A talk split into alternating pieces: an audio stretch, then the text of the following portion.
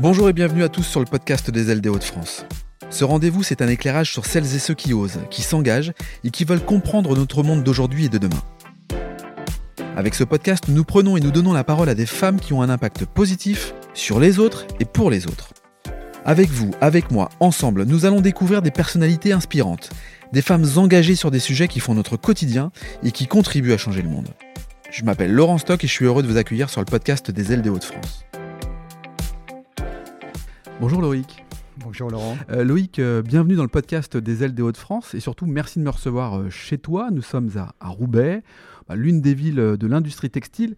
Et finalement, c'est donc tout naturel de retrouver une jeune association euh, d'intérêt textile qui vient de fêter ses 7 ans. C'est bien ça? Oui, tout à fait. Euh, Fashion Green Hub, né à Roubaix en, 2015. Donc une jeune, une jeune association qui fait parler d'elle et qui est assez dynamique sur, on, l'évoquait, sur l'intérêt textile. Est-ce que tu peux nous, nous, nous dire en deux, trois mots, nous présenter en deux, trois mots, qu'est-ce que Fashion euh, Green Hub? Alors Fashion Green Hub est une, une association euh, qui regroupe aujourd'hui 450 adhérents partout en France, même si elle est née à Roubaix et qu'on a reçu le soutien rapidement de, tous les, toutes les enseignes, les marques, les industriels du, mmh. Nord. Et les objectifs de Fashion Green Hub, c'est d'embarquer tous les professionnels du textile et de la mode vers, euh, vers des produits euh, plus respectueux de l'environnement, vers des méthodes de fabrication aussi plus respectueuses. Et, voilà, c'est de, faire, de faire bouger les lignes dans cette industrie textile qui, au niveau mondial, est, est assez polluante. Alors, je vois effectivement dans les valeurs euh, une mode plus durable, éthique, locale, innovante, créatrice d'emplois sur les territoires et en lien avec l'objectif de décarbonation de l'Union européenne. C'est très ambitieux, mais finalement, euh, ce ne sont pas que des paroles, c'est aussi des actes, parce que ici, on peut dire qu'on est au siège social en fait de, l'association. Euh, on voit des machines à coudre, on voit des ateliers. qu'est-ce que procure ou qu'est-ce que provoque finalement Fashion Green Hub? Effectivement, c'est une association très concrète qui a toujours des, des, idées, des idées, novatrices et qui arrive à les mettre en place. On propose euh, différentes activités. Déjà, il y a des, grands événements mmh.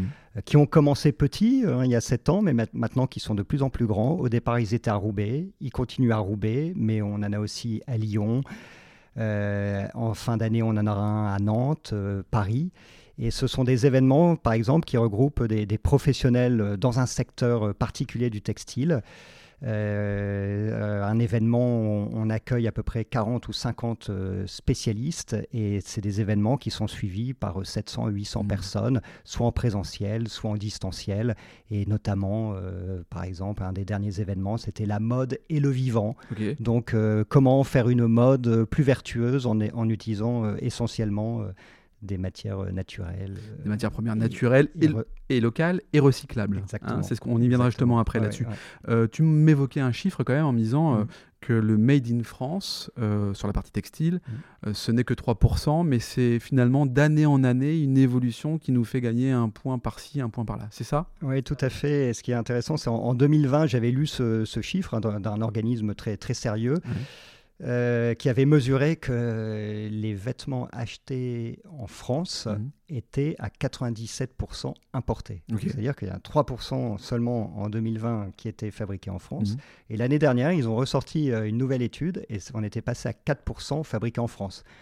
Donc ça reste extrêmement minime, mais c'est important parce que c'est en progression. Et si on gagne 1% euh, tous les ans, c'est intéressant parce que derrière, il y, a des, milliers d'emplois en jeu. Oui, parce que c'est une vision euh, moyen-long terme et il ne faut pas se contenter de se dire Ah, zut, 1%, au bout de 10 ans, ça en fait 10, etc. etc. Et puis, une fois que c'est lancé, peut-être mm. qu'effectivement, ça permettra, un, de réduire les coûts, deux, de, mobiliser les gens à acheter euh, Made in France, et puis trois, tu l'évoquais, euh, de créer une économie autour de tout ça. Et preuve en est ici aujourd'hui, l'association a mis en place une formation, par exemple, de couture inclusive et upcycling.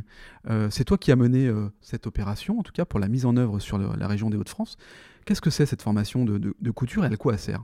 Euh, L'objectif, c'est de relocaliser une partie de la production en France mais sachant qu'on a un petit peu perdu, oublié euh, pas mal de métiers textiles, mmh. euh, notamment ici dans notre région euh, et notamment à Roubaix. À Roubaix, c'était des, on appelait la ville aux mille cheminées. Hein. Il y avait des, centaines d'usines, même même en, en plein centre-ville. Il y en a certaines qui embauchaient des milliers hmm. d'ouvriers et d'ouvrières. Bon, bah, tout ça, on le sait très bien, ça a complètement euh, disparu. disparu. Euh, mais avec cette volonté de, refaire, de reparticiper à la, relocalisation du textile qui s'est accélérée avec la crise du Covid, eh bah forcément, on, aura besoin, et déjà on a besoin de nouvelles personnes qui vont venir travailler dans ces nouveaux ateliers et ces personnes, mais il va falloir les former à ces métiers euh, qui avaient été euh, abandonnés. Moi, j'ai un exemple très précis, c'est euh, le Mailleux, hein, qui fabrique par exemple le slip français, s'il si, si, faut-il avoir mmh. une référence, qui me disait il y a un petit bout de temps déjà, on a besoin d'avoir des compétences de couturiers, couturières euh, qui viennent nous aider. Et en fait, c'est ça aussi. Alors, est-ce que finalement, cette, ce projet vient d'un besoin des entreprises ou est-ce que c'est vous qui avez provoqué le besoin? Enfin, comment tout ça s'articule? Bah, Comme l'association euh, regroupe 450 adhérents, il y a beaucoup, beaucoup d'échanges. Ça, c'est aussi la grande force de l'association. Mmh. C'est qu'on a des événements, on a des, des, groupes de travail, euh, des tables rondes. Il y a, il y a beaucoup, beaucoup d'événements. D'ailleurs, on est ici, on a un tiers-lieu. C'est le tiers-lieu Plateau Fertile qui a été créé par Fashion Green Hub.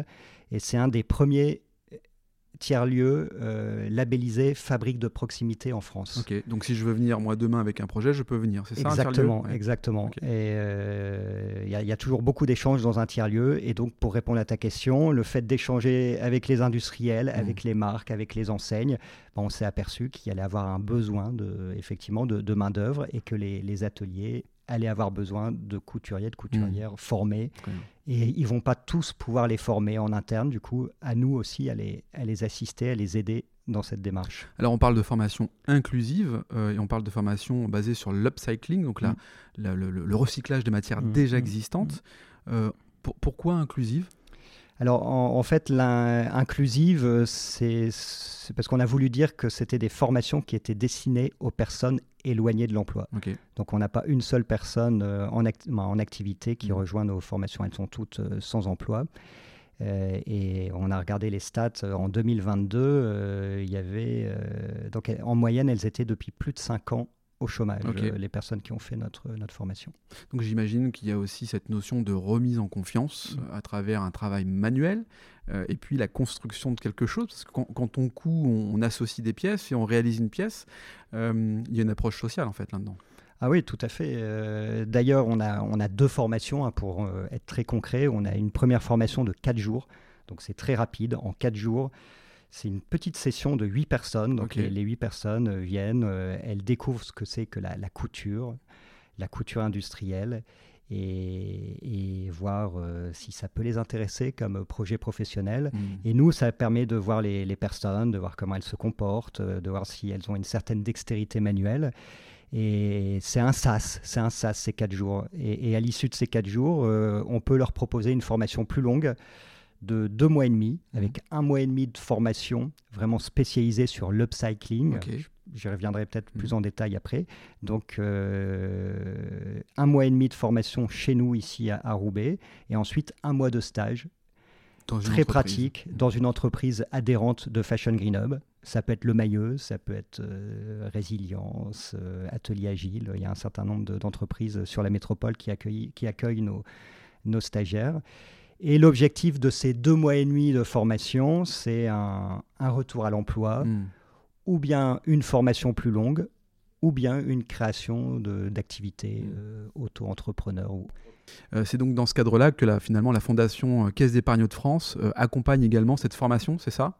Oui, tout à fait. Hmm. La, Fondation Caisse d'épargne Hauts-de-France a été un des premiers à nous soutenir dans cette démarche. L'association a toujours des nouveaux projets, des projets innovants. Et comme on est une association, il faut toujours des, ressources pour pouvoir lancer ces, projets. Alors, euh, la, formation inclusive, tu l'as présentée. Mm. Par contre, tu as appuyé sur la notion d'upcycling. Euh, pour, pourquoi avoir choisi finalement cette, euh, cet angle-là?